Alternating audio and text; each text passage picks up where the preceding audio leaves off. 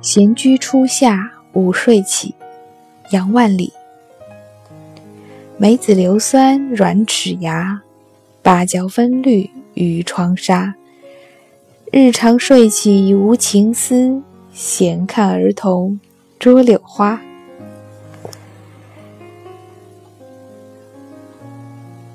很有意境的一首诗。全诗读完，我们仿佛陪着他经历了一整个初夏的午后。梅子很酸，吃完很久，还觉得那余酸残留在齿缝之间。芭蕉初长，那绿荫衬映到纱窗上。春去夏来，日长人倦。午睡的时间越来越长，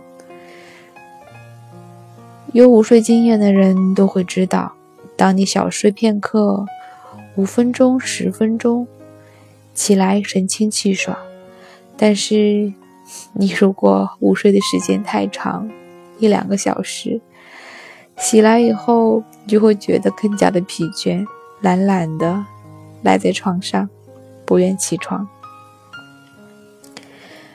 如果下午有事，会觉得这午睡反倒是影响我的工作了。但是，如果你拥有的是一整个闲适的午后，不用工作、不用学习的那一个午后，纵然睡了一两个小时醒来，纵然醒来以后慵懒至极，懒懒的。躺在凉席上，啥也不想干，但是看着孩子在你面前吸着空中飘飞的柳絮也好，蜻蜓也好，哪怕是苍蝇也好，你都会觉得生活如此美好。就这样一直下去吧。这样一首简简单单、没有用到什么特别的难理解的词，这样的一首诗，将我们带到了那样一个温暖的、略有一些炎热的、安静的、慵懒的，只属于。体会过的人的那样一个午后，我在读的时候，蓦然的就会想起，小的时候，外婆家的院子里有一棵巨大的葡萄树，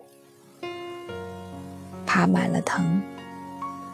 夏天的时候，我会搬一个躺椅，在葡萄树下睡午觉，醒来就抬头。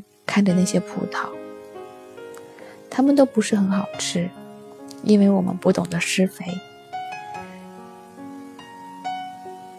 但是，光是可以搬一张躺椅，躺在葡萄树下，看着它们昏昏欲睡，就已经是我整个暑假当中最美好的回忆。二十多年过去了，那栋房子早已不在了，外公外婆也早已不在了。可是，那个房子、那棵树、那一个个美好的夏日的午后，却永远的留在了我的回忆当中。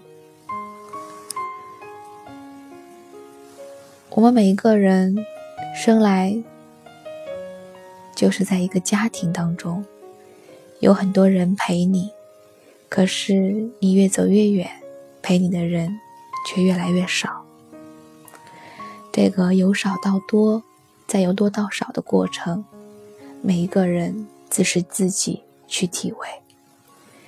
但是，无论那些人从什么时候开始渐渐的离开，渐渐的，你只剩下了自己。可是，他们每一个人会留给你那么多的回忆。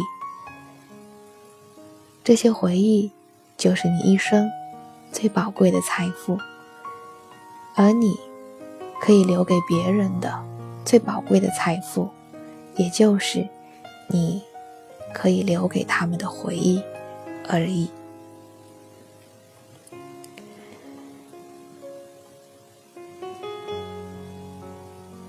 闲居初夏，午睡起，仰万里。梅子硫酸软齿牙，芭蕉分绿与窗纱。日长睡起无情思，闲看儿童捉柳花。